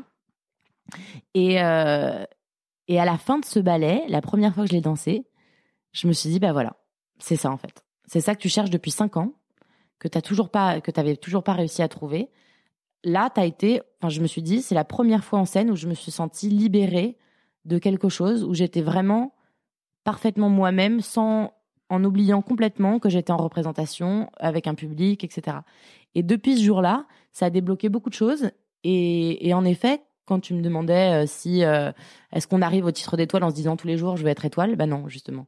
Je pense que le c'est pas le c'est pas ce titre c'est pas quelque chose. euh, je pense que ça doit être une évidence. C'est-à-dire que je pense que ça doit être quelque chose qui euh, arrive à un moment dans une carrière. Ça peut être à 19 ans, ça peut être à 20 ans, ça peut être à 25 ans. Moi, c'est à 28. Ça a été à 28 ans. euh, c'est arrivé comme quelque chose d'une suite logique. C'est-à-dire que j'étais, j'étais plus du tout dans l'attente de ce titre. J'étais euh, dans quelque chose de, voilà, j'essayais de me trouver. J'essayais de, voilà. Et ce spectacle où j'ai été nommée, ça a été un moment de plénitude. Enfin, ça a été vraiment un moment où je me suis sentie moi-même, où je me suis pas jugée, où j'ai été vraiment, euh, à la fin du spectacle, je me suis dit, euh, voilà, j'étais contente. Ça m'arrive rarement, et j'étais vraiment heureuse. J'avais profité du spectacle à 100%. Euh, j'avais pas une once de stress. Ça s'est euh, envolé tout de suite. C'est des moments magiques, vraiment. Euh, ce soir-là, ça reste gravé dans ma mémoire parce que c'est un moment vraiment, euh, voilà, c'est très intense, très fort. J'ai l'impression que ça a duré cinq minutes et en même temps, euh, je pourrais en parler pendant des jours. Ça a été un moment, euh, ouais, une espèce de, je sais pas, d'alignement où il y, a, quelque chose qui s'est produit où vous êtes en parfaite adéquation avec ce que vous pensez, ce que vous faites. Et, euh, et du coup, ce que les Américains appellent l'état de flow, je crois. bah peut-être. Flow state- le flow state. ouais, non, mais c'est quelque chose qui est assez incroyable. Et je pense que c'est pas des choses qu'on vit tout le temps, mais euh, mais je souhaite à tout le monde de le vivre une fois. Quoi, c'est quelque chose qui est. euh, Et à la fin du spectacle, j'ai même pas pensé à la nomination. Je me suis pas dit une seule seconde. Je veux ce titre, euh, ou voilà, c'était pas du tout ça. C'était quelque chose. Il y a euh, quand même un changement d'état d'esprit. enfin, il y a une- un, un changement d'état d'esprit un petit peu, quoi. Ah, il y a eu clairement un changement d'état d'esprit. Et c'est quand j'ai changé d'état d'esprit que ce titre est arrivé. Donc euh, là où quand je dis que c'est pas forcément euh, par le chemin qu'on imagine qu'on arrive à nos, à nos buts ou à nos objectifs, Qu'est-ce que t'en tires.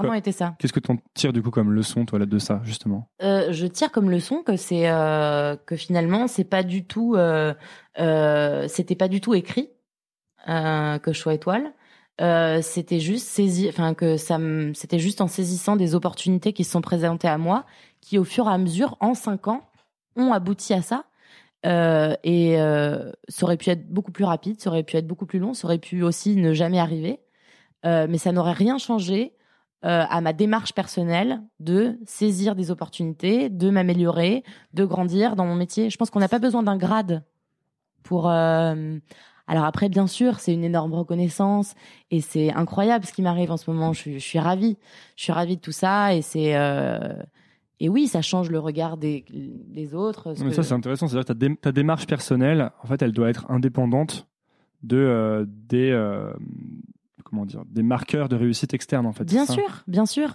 Je pense que c'est. euh, Il y a dans une grosse notion de plaisir aussi dans ce que tu dis. Ça va être très bateau ce que je vais vous dire, mais on, ou- on oublie souvent que c'est pas le, le résultat ou la fin en soi qui est importante, vraiment.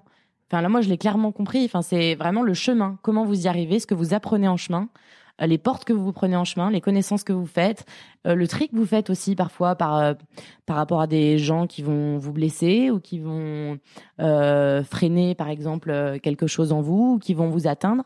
Vous comprenez avec le temps euh, comment vous entourer, à qui vous pouvez faire confiance, euh, quelles, quelles sont les quelles sont les choses que vous avez envie de d'encore d'améliorer, quels sont vos points faibles, euh, comment ça peut devenir des atouts?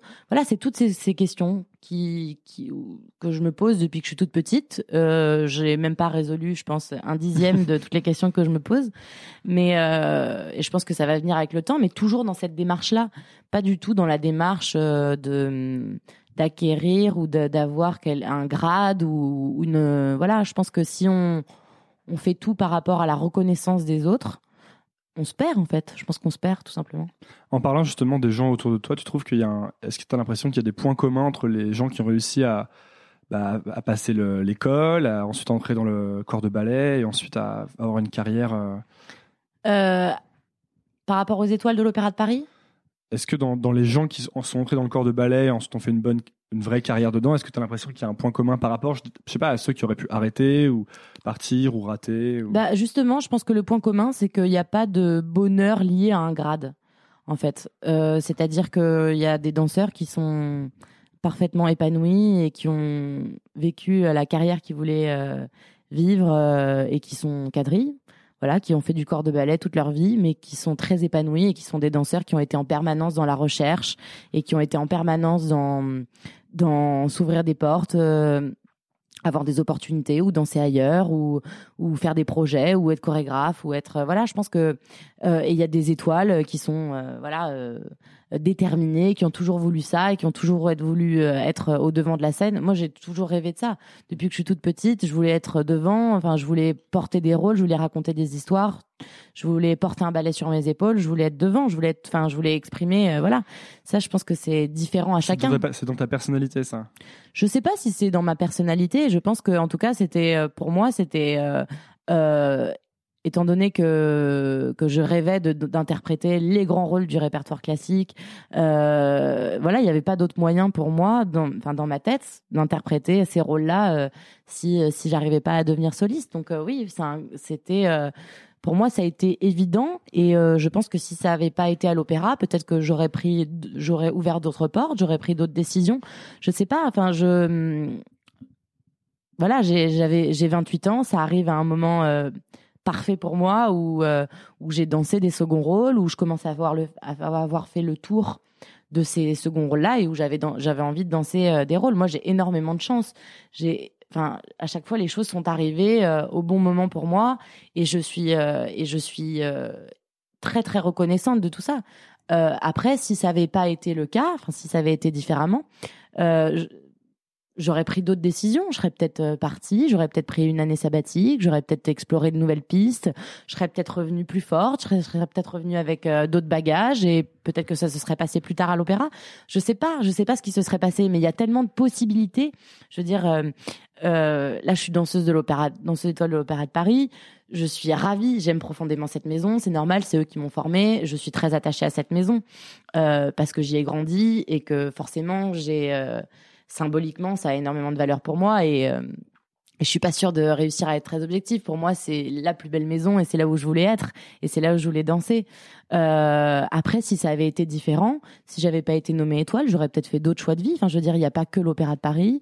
Euh, bien sûr. Euh, enfin, je pense qu'il y a il y a 50 milliards de possibilités à chaque fois. On n'est on est jamais face à un mur. J'y crois pas une seule seconde. Moi, je crois pas qu'on qu'on est bloqué dans une situation. Je crois pas. On est bloqué devant une situation si on n'arrive pas à changer d'angle, quoi. Si on n'arrive pas à penser à une autre façon d'avancer, quoi. Bah, je pense qu'à partir du moment où on est bloqué, on est, c'est obligatoire de, de, de, se forcer à réfléchir différemment. C'est un conseil qu'un type m'avait donné, euh, dont je me souviens. Je sais pas pourquoi je me suis souvenu longtemps de ce truc. Euh, j'étais à San Francisco en stage et alors vraiment à l'époque, je voulais absolument être entrepreneur et, et j'avais rencontré un, type de Google ou de Facebook, euh, un type assez assez important et euh, je l'avais vraiment rencontré 15 euh, minutes dans un Starbucks parce que mon boss lui avait demandé de me rencontrer. Et, euh, et je m'étais en plus rendu compte que j'étais, enfin, que tout ce que ce dont je lui parlais, c'était vraiment pas très sérieux, quoi. Et lui, il m'avait dit, de toute façon, tout ce que tu me dis, ça n'a aucune importance. Le seul truc qui est important, c'est que tu restes jamais bloqué, en fait. Parce que moi, je lui disais, mais là, je peux pas monter une boîte parce que je sais pas coder, je sais pas programmer, je sais pas faire ci. Et il me disait, non, mais c'est pas important, en fait, parce que tant que tu restes pas bloqué et que tu avances, tu vas finir par arriver là où tu veux arriver, en fait. Mais peu importe le chemin, quoi. Non, non, mais bien sûr, c'est ça. Peu importe le chemin. C'est peu importe le chemin, et c'est vraiment, euh, enfin, c'est très important de continuer à évoluer. C'est euh, en permanence sur d'autres domaines, pas forcément, enfin, sur plein. Il y a, y a, tellement de paramètres euh, pour être une bonne danseuse. Il y a plein de paramètres. Il y a des paramètres techniques, il y a des paramètres artistiques. Il faut se nourrir d'autres choses. Il faut aller voir des expositions. Il faut parler avec des gens. Comment tu sais que tu arrêtes d'avancer? Est-ce que ça t'est arrivé de te dire là Quand je, m'ennuie. Quand je m'ennuie. Quand je m'ennuie, je me dis là, il y a quelque chose qui va pas quand je m'ennuie, je me dis il faut faut fixer d'autres objectifs ou il faut il faut c'est très rare en fait finalement, c'est très rare parce que je dès que je m'ennuie, j'essaie de me dire bon bah alors qu'est-ce qui se passe? Pourquoi tu t'ennuies? C'est pas normal. Et tu te fais un peu des euh, régulièrement tu te dis est-ce que je m'ennuie ou? Bah ou t'es hmm, plus tu le sens quand ça arrive? Je le sens, je le sens parce que d'un coup je suis en perte de vitesse, je me pose moins de questions, euh, je me contente des choses. Quand ça m'arrive de trois jours de me contenter. qu'est-ce que ça veut dire? Ça, ça Me contenter? Ouais. Bah, euh, trouver que finalement tout va bien. Que voilà, je pense que quand je quand je me dis pendant plus de deux trois jours, oh bah tout va bien, euh, bah j'ai pas vraiment de projet, euh, voilà, que je reste. Alors c'est des moments qui me font du bien parce que c'est c'est agréable aussi de pouvoir euh, se reposer, de pas être toujours dans un tourbillon, voilà. Moi je suis hyper active donc forcément ça me fait du bien, hein, deux trois jours où je où je me repose et je fais un peu le vide. Mais euh, mais il faut pas que je sais que chez moi après je pense que chacun est différent et il faut trouver sa propre euh, façon d'avancer. Mais euh, moi je sais que chez moi c'est pas bon quand ça dure trop longtemps. ton état idéal c'est un état de légère insatisfaction en quelque sorte.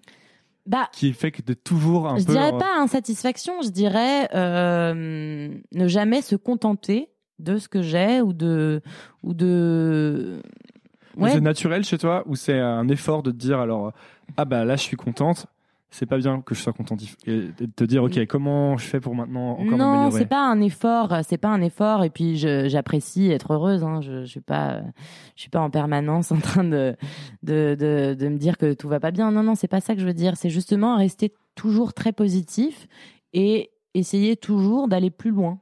C'est tout. Enfin là, je suis étoile de l'Opéra de Paris et euh, voilà comment quoi aller plus loin, maintenant. C'est quoi plus loin Bah, plus loin, c'est aller euh, plus loin dans la recherche des rôles, c'est aller plus loin dans ses sensations, c'est aller plus loin, c'est peut-être développer d'autres projets, c'est peut-être aussi euh, euh, voilà ouvrir euh, de nouvelles portes grâce à ce titre parce que ça ouvre énormément de portes euh, pour plein de projets, pour euh, pour des projets caritatifs, pour des projets pour euh, faire venir plus de gens à l'opéra, euh, pour pouvoir s'exprimer, pour faire connaître mon métier, pour euh, pour faire peut-être des chorégraphies, pour lancer des projets avec d'autres artistes, avec des peintres, avec des voilà. Enfin, ça ouvre énormément de portes ce titre. Bien sûr que ça ouvre des portes et ça me donne plein d'idées. Euh, il faut que je fasse le tri parce que j'ai toujours en permanence euh, des milliards d'idées. On peut pas tout faire dans une vie, hein, donc il faut faire des choix, etc. Comment tu fais d'ailleurs pour dire à quoi est-ce que tu dis non? Comment tu fais pour savoir si tu dis non à quelque chose? Parce que du coup maintenant tu dois être beaucoup plus sollicité, enfin, très sollicité. Oui, bien sûr. euh, forcément, ce titre amène aussi euh, beaucoup de sollicitations extérieures et j'essaye de répondre à tout le monde et j'essaye d'être le plus, le plus disponible possible. Après, forcément que je dois faire des tris et que je suis obligée des fois de dire non parce que ma priorité, euh, c'est quand même mon métier et c'est de danser. Donc forcément, euh, voilà, ma priorité, c'est ça. C'est Il y a la place pour combien de choses en fait, selon toi? C'est un peu une question que j'ai en ce moment où je fais, on va dire, ce podcast beaucoup mhm. et un autre truc que je commence à faire qui commence à prendre de la place. Mais et du coup, je me retrouve à parce que j'ai vraiment décidé que c'était mes priorités absolues. Et je me trouve à dire non, mais à vraiment, en fait, maintenant, je dis non par défaut, quoi. Quelqu'un me propose un truc, je dis non. Et après, vraiment, si j'y réfléchis longtemps et que j'arrive, j'arrête pas d'y penser, je vais peut-être finir par dire oui ou m'y intéresser. Mais presque, il y a une frustration. J'ai l'impression, que je me sens un peu coupable, tu sais. J'ai l'impression de toujours dire non à tout le monde en ce moment. Moi, c'est pas. euh, moi, j'essaie juste de trouver un équilibre. C'est-à-dire que du moment que j'arrive à faire les choses euh, bien, enfin comme j'ai envie de les faire, en prenant le temps de les faire. Par exemple, répondre à ce podcast, voilà, enfin voilà, parler ensemble et faire euh, voilà faire ce podcast et tout ça, ça me fait très plaisir. Et j'avais envie d'avoir le temps pour le faire. J'ai pas envie d'être pressée pour le faire. Si on me propose quelque chose juste, euh, enfin, enfin voilà, si on me propose quelque chose d'autre, bah, ma priorité, ça va être de, de répondre et de passer euh, voilà ce temps-là avec toi parce que je l'ai décidé et parce que je ça me faisait plaisir de le faire. Après si c'est pour me mettre 4 5 jours euh, à faire euh, des interviews et des interviews et ne plus prendre aucun plaisir et tout faire mal, euh, je pense que euh, là en effet ça n'a plus aucun sens. Euh, je pense qu'il faut euh, trouver un équilibre entre sa vie de famille, moi je parle par exemple ma vie de femme, sa vie de famille, sa vie de femme, sa vie professionnelle, euh, le temps qu'on accorde à tout ce qui est extérieur, aux expositions, se nourrir. Euh, euh, T'as l'impression aller- de sacrifier des choses, toi, ou pas? Non, justement, j'ai jamais le sentiment de sacrifier des choses parce que j'essaie de le faire en harmonie avec le temps que j'ai et et je culpabilise pas à dire non à quelque chose si je n'ai pas le temps ou si je sais que je vais le faire mal. T'as jamais culpabilisé ou t'as dû apprendre à ne plus culpabiliser? Appris Alors- à ne plus culpabiliser parce que je me suis rendu compte que c'était pas constructif de dire oui à tout.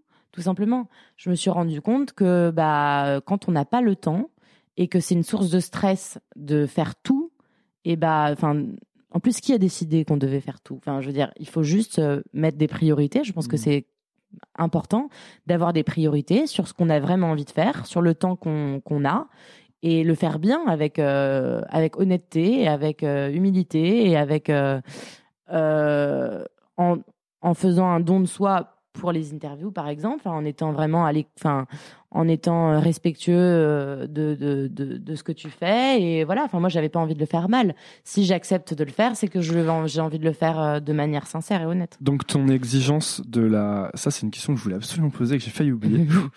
Euh, L'exigence que tu as finalement construite et développée à, à travers Mhm. la danse, elle s'applique à d'autres choses du coup maintenant? Oui. Disons que l'hygiène de vie que je m'impose dans la danse ou la manière de penser euh, est devenue quelque chose est devenue ma manière de penser au quotidien. Ça c'est Une sûr. philosophie de vie un peu quoi. Oui, c'est c'est une philosophie de vie, c'est une philosophie euh, euh, en danse. Je pense que par exemple pour aller loin, il faut savoir se respecter. Euh, Qu'est-ce que ça veut dire se respecter? Bah, respecter son corps, respecter ses envies, respecter son mode de fonctionnement. Moi, par exemple, je suis quelqu'un qui est très direct, qui dit souvent ce qu'il pense. Et, ça m'a joué des tours des fois. On peut pas toujours en société dire ce qu'on pense, euh, etc., euh, sans filtre, etc. J'ai essayé pendant quelques années de me changer en me disant euh, bon bah il faut que tu sois peut-être un peu plus, il faut que tu fasses, que tu pèses un peu plus tes mots. Tu peux pas toujours dire. Il faut que tu trouves la manière, etc. Puis en fait, finalement, je me suis rendu compte que c'est tout simplement pas moi et que et que je peux pas faire autrement.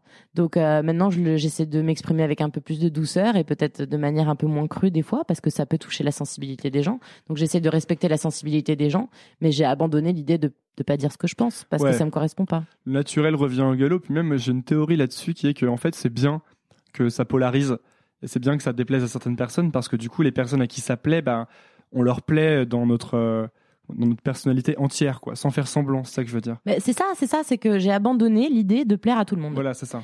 Euh, et je pense que c'est un métier, et ça, c'est la danse qui m'a beaucoup appris ça, et mon métier qui m'a beaucoup appris ça, parce qu'en en fait, on ne peut pas plaire à tout le monde. En tant qu'artiste, vous ne pouvez pas plaire à tout le monde.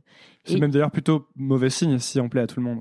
Bah, je sais pas si c'est mauvais signe ou bon signe. En tout cas, moi, j'ai vite compris que si j'essayais de faire plaisir à tout le monde ou que j'essayais de plaire à tout le monde, je perdais mon identité propre et du coup, je perdais euh, mon, tout simplement euh, mon identité, ma manière de m'exprimer et, et, et ce pourquoi je fais de la danse depuis que je suis toute petite. Donc, euh, en fait, il y a des, ça s'est fait malgré moi, c'est-à-dire que j'ai abandonné l'idée de plaire à tout le monde Et, à qui t'essaies de plaire alors? À toi?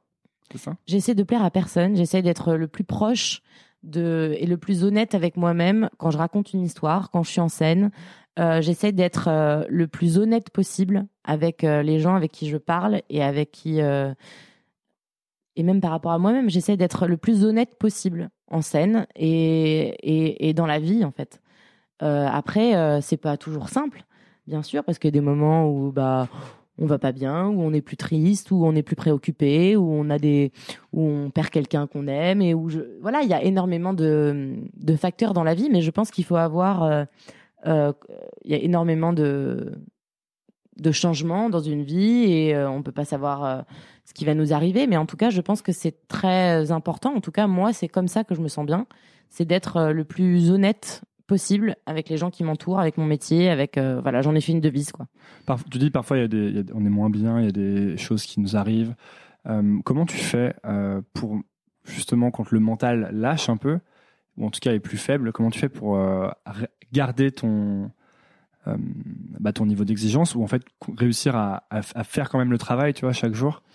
Bah, c'est là où euh, la danse m'aide beaucoup. C'est là où je me rends compte que c'est une énorme soupape euh, pour moi de décompression et de voilà, c'est un espèce de c'est un moyen pour moi d'évacuer en fait beaucoup de choses. Pour moi, la danse c'est quelque chose quand ça va pas bien, je mets tout dans la danse ou dans mes spectacles ou dans ma manière de composer ou de ou de d'interpréter les rôles. En fait, je dans me art, sers en fait quoi. Ouais, je me sers complètement de de tout ce qui m'arrive au quotidien dans mon art. Donc euh, c'est sens ressortir quand tu danses, etc. C'est ça? Ah oui oui, euh, les il y a eu des moments dans ma vie où c'était pas forcément évident et euh, et je et je m'en suis servi euh, dans dans mon art et ça a été un c'est génial parce qu'en fait euh, vous enfin moi j'évacue comme ça en fait. C'est mon c'est mon moyen d'expression. C'est c'est comme ça que je fonctionne. Et c'est pour ça que je peux pas me passer de danser d'ailleurs. C'est parce que c'est mon moyen d'expression c'est le, le c'est mon plus beau moyen d'expression. C'est intéressant, c'est il y avait dans le documentaire que j'ai regardé, donc dont j'ai parlé déjà Mhm. trois fois, il y avait un, un danseur étoile dont j'ai oublié le nom qui disait qu'il était devenu père et que justement ça, maintenant il dansait avec ça, que ça lui donnait euh, plus, enfin plus, de poids, il disait, plus Mais de. En fait, je pense que chaque artiste. S'il prenait tout ce qu'il avait bien dans sa vie, Mais bien sûr, parce que je pense que chaque artiste, quand vous voyez euh, une danseuse euh, avant qu'elle soit mère et après qu'elle soit mère, il y a un changement qui s'effectue, bien sûr, parce que euh, on se nourrit de notre vie. Enfin, on se nourrit de, de, de, de rencontres qu'on peut faire, on se nourrit de, de de, de choses qu'on peut vivre dans nos, nos- nos vies sentimentales, dans nos vies familiales, de, de, de conflits qu'on peut avoir, de voilà, on se nourrit de tout ça. Et après, forcément, on est des artistes, donc forcément, Ouais, ça, ça. se lie après sur un artiste. Et euh, donc vous faites avec, il y a une maturité aussi qui s'invente pas. Euh, moi, j'ai pas la maturité d'un danseur qui a 40 ans et qui a déjà fait plein d'expériences. Et euh, voilà, il y a un espèce de, c'est c'est comme ça. Enfin, c'est euh, obligatoire. On se, un artiste se nourrit de ce qu'il vit. Ouais, ce que tu décris, c'est très similaire en fait à ce que pourrait dire un peintre ou un musicien. Bien sûr, ou, euh, bien sûr, c'est son moyen d'expression. Mhm. Le musicien qui va composer, il va, il va s'inspirer de de ce qu'il vit euh, sur le moment où il le, le compose. Un, un, un peintre, il va peindre euh, avec le plus d'honnêteté possible un tableau qu'il trouve qui lui ressemble. Voilà, un, un artiste euh, en scène, il va être le chercher à être le plus honnête possible et donc en adéquation avec sa vie, forcément. C'est indissociable. Euh, Je, lisais euh, sur l'Opéra de Paris et j'ai cru comprendre qu'il y a un, en fait, il y a un âge euh, limite quoi de départ à la retraite, c'est 42 ans et demi. Et Eh oui, malheureusement. Et ça, c'est c'est écrit quoi. Tu peux pas danser après 42 ans et demi. Alors, avant, c'était 40 ans pour les femmes et 45 ans pour les hommes. Et la parité veut que nous avons, enfin voilà, l'opéra a décidé que c'était 42 ans et 6 mois.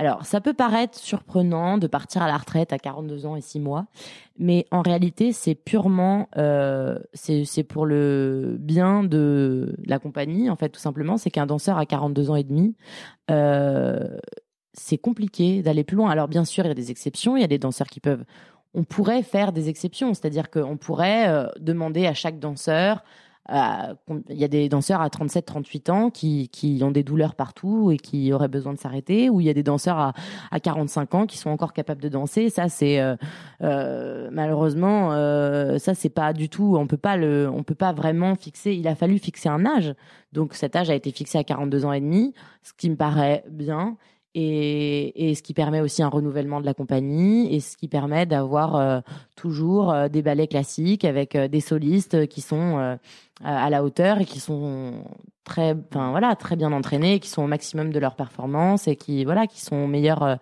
euh, voilà à 45 ans on n'a pas la même forme physique qu'à 30 c'est évident Est-ce que ça crée chez toi un- Est-ce que du coup il y a un rapport au temps différent? Bien sûr, notre carrière est très courte. On a une carrière qui est très courte. Alors après, on commence très jeune, euh, mais euh, à Oui, mais 42 ans. finalement, euh, c'est- ouais voilà. Bah, c'est comme les footballeurs, euh, c'est comme euh, voilà tous les sportifs de haut niveau. hein. Il y a très peu de sportifs de haut niveau qui passent les 40 ans. La danse, heureusement, on a cette chance d'être peut-être un tout petit peu plus préservé euh, et d'avoir la chance de pouvoir danser encore certaines choses parce qu'il y a différentes formes de danse. Mais euh, à 42 ans et demi, c'est déjà un- c'est déjà un bel âge pour arrêter quoi. Toi, du coup, c'est euh, c'est quelque chose quelque chose auquel tu penses dans ta dans ta vie de tous les jours, le côté euh, ça va. Qu'est-ce que va- je vais ça- faire après? Ou non, pas tellement ça. Plus, euh, est-ce que le fait qu'il y ait une date limite euh, impacte ta la manière dont tu, tu danses ou tu vis ton art au quotidien Oui. quoi? Moi, ça impacte. Enfin, ça impacte. Euh, j'ai parfaitement conscience depuis que je suis petite, ou en tout cas, du moins depuis que je suis rentrée dans la compagnie à, mes, à 17 ans, que euh, à 42 ans, c'est terminé et qu'il faut en profiter. Euh, et que là, en ce moment, je vis un peu mes années, euh, disons, euh, l'âge d'or, quoi. C'est-à-dire, c'est un, c'est un moment, en ce moment, où je suis euh, plus mûre que quand je suis rentrée à 20 ans et que j'arrivais mal à gérer mon stress et en même temps physiquement en, en pleine possession de mes moyens parce que parce que là je veux que bah, j'ai pas de douleur parce que je suis en pleine forme C'est un voilà. équilibre qui finalement est pas très long en fait parce que là tu arrives au presque tu arrives à, un, à un moment où tu dois être t'as sûrement jamais été aussi performante et le corps suit et en fait euh, ça doit ça doit pas durer très longtemps en fait cet équilibre là en Bah, alors, danse. Après, euh, c'est un équilibre à remettre en permanence. Enfin, c'est c'est un équilibre qui doit se trouver en permanence, même jusqu'à 42 ans et demi. C'est-à-dire qu'après, il y a aussi la maturité qui prend le dessus sur le physique. On a peut-être moins la capacité physique de s'entraîner 8 heures par jour, euh, comme quand on avait 20 ans. Mais en attendant, on a plus de métiers, on a plus d'expérience, on sait mieux gérer notre stress, on a souvent déjà dansé les ballets. Donc du coup, il y a une, euh, une sorte de hum, maturité et d'entraînement et de et déjà de, de réponses à certaines questions qui sont faites. Enfin, il y a déjà des réponses qui sont apportées et on sait comment gérer notre corps. Plus on avance, plus on sait comment gérer nos douleurs, plus on sait comment gérer notre physique, plus on sait comment gérer notre mental. Donc il y a une très grande force aussi. Euh, quand vous passez 35-36 ans, vous avez une force que n'ont pas. euh, moi, j'y suis pas encore, mais quand je vois les progrès qu'on fait euh, quand je vois l'évolution que j'ai faite entre quand j'avais 17 ans, quand je venais de rentrer dans le corps de ballet, et maintenant, donc en 12 ans, sur, les, enfin, sur la gestion de mon corps, sur la gestion de mon stress, etc., c'est énorme. Donc, euh, certes, après le physique, euh, il commence à y avoir des douleurs, etc. Mais donc, c'est pas un facteur inquiétant, en fait. Non, moi, c'est pas quelque chose qui m'inquiète. Après, par contre, je suis parfaitement consciente qu'à 42 ans et demi, euh, c'est terminé euh, et qu'il faut préparer autre chose et que voilà, il faut, faut voir un petit peu. Pour l'instant, euh, c'est pas la, ma priorité. Euh, parce que j'ai plein de projets, j'ai envie de danser, j'ai envie d'en profiter. Mais par contre, j'ai conscience qu'il faut que j'en profite. ouais. Non, plus sans doute, est-ce que la meilleure manière de préparer l'après, c'est pas de le faire hyper bien maintenant? Tu sais? Bah, alors après, c'est un peu particulier dans notre cas parce que euh, à 42 ans et demi, euh, on peut plus faire ce qu'on fait. Ouais, mais je veux dire, du coup, si tu. Euh, par exemple, le fait que là tu sois danseuse étoile crée plein de nouvelles opportunités qu'il n'y avait pas avant, sans doute. Ah, mais Eh ben, est-ce si tu es une grande danseuse étoile et que toute ta carrière t'est excellente, eh ben, est-ce qu'au moment où tu arrêtes, finalement, t'as pas justement toutes ces opportunités qui ont fourmillé? Et même si tu peux plus danser, en fait, bah, tu as toutes ces choses qui, sont, qui se sont créées, tu vois. Bien sûr, bah, j'espère. J'espère avoir le choix, j'espère avoir plein d'opportunités, c'est tout ce que je me souhaite. Euh, pour l'instant, je sais pas. je sais pas, mais euh, j'espère en tout cas oui avoir des milliards de projets, de possibilités, d'idées et euh, voilà et, et mais il n'y a pas de raison pour qu'il y en ait pas en fait. Voilà, je pense que c'est encore euh, je pense que ça dépend pas d'être étoile ou pas ou d'être euh, voilà, je pense que ça dépend de de comment on y a pensé, de comment, on- de quelles opportunités on saisit et de faire des choix intelligents qui correspondent à ce que l'on pense et à ce qu'on, voilà, euh, à ce que l'on est, quoi, et à ce que l'on a envie de faire, tout simplement. Euh, est-ce qu'il y a des. Est-ce que tu. tu tout à as dit que tu lisais. Oui. Est-ce qu'il y a des livres qui t'ont beaucoup. Euh, je sais pas, aidé ou. Et motivé, influencé, disons, dans ta manière de voir la- les choses, ta philosophie de vie? Hum, alors. Des livres, je pense que c'est un peu, euh, c'est difficile de donner un livre ou un un livre, film. des livres que tu as beaucoup offert, peut-être, ou beaucoup recommandé. Euh, Il y a non, j'ai pas. euh, je pense que c'est euh, très personnel et je pense que dans chaque livre, je, je, je tire quelque chose qui me correspond ou qui ou qui m'intéresse.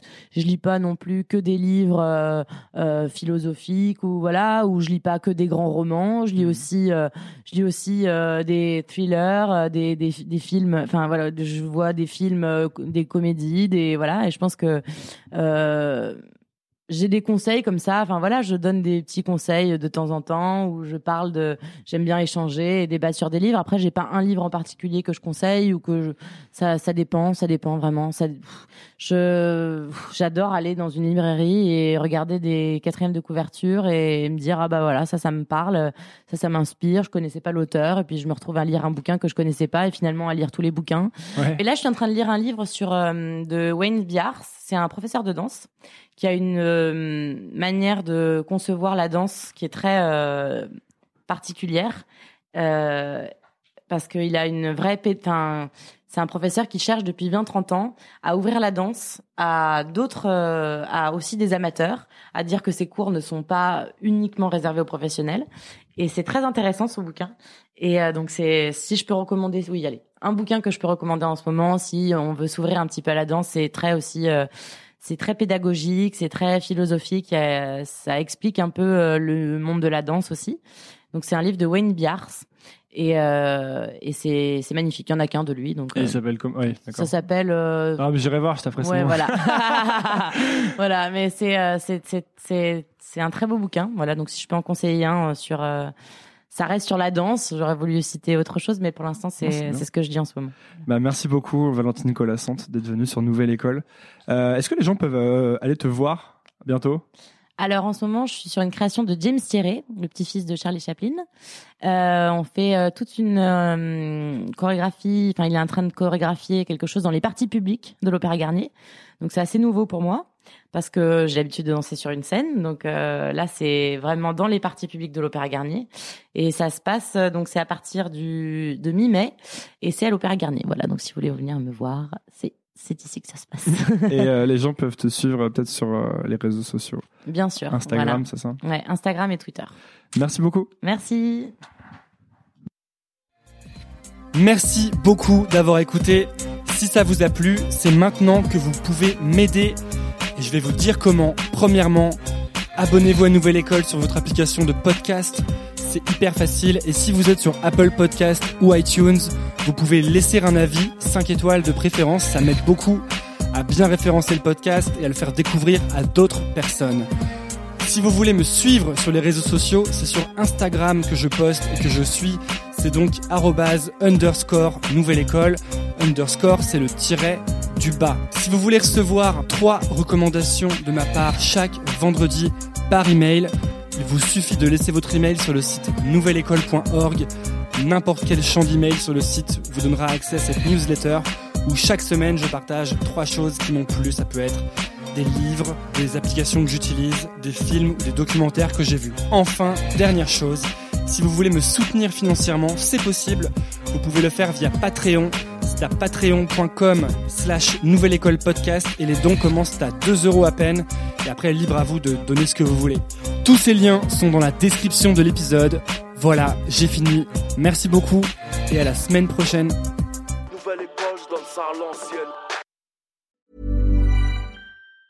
Planning for your next trip?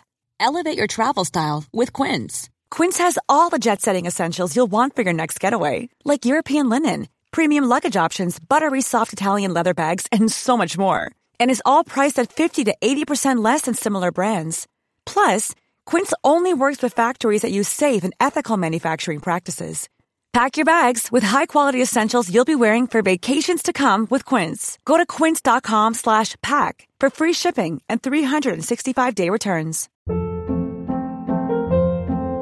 Hold up. What was that? Boring. No flavor. That was as bad as those leftovers you ate all week. Kiki Palmer here, and it's time to say hello to something fresh and guilt-free. Hello Fresh. Jazz up dinner with pecan-crusted chicken or garlic butter shrimp scampi. Now that's music to my mouth. Hello Fresh. Let's get this dinner party started. Discover all the delicious possibilities at hellofresh.com. Imagine the softest sheets you've ever felt. Now imagine them getting even softer over time. That's what you'll feel with Bowl and Branch's organic cotton sheets. In a recent customer survey, 96% replied that Bowl and Branch sheets get softer with every wash. Start getting your best night's sleep in these sheets that get softer and softer for years to come. Try their sheets with a 30-night guarantee. Plus, get 15% off your first order at bowlandbranch.com. Code BUTTERY. Exclusions apply. See site for details.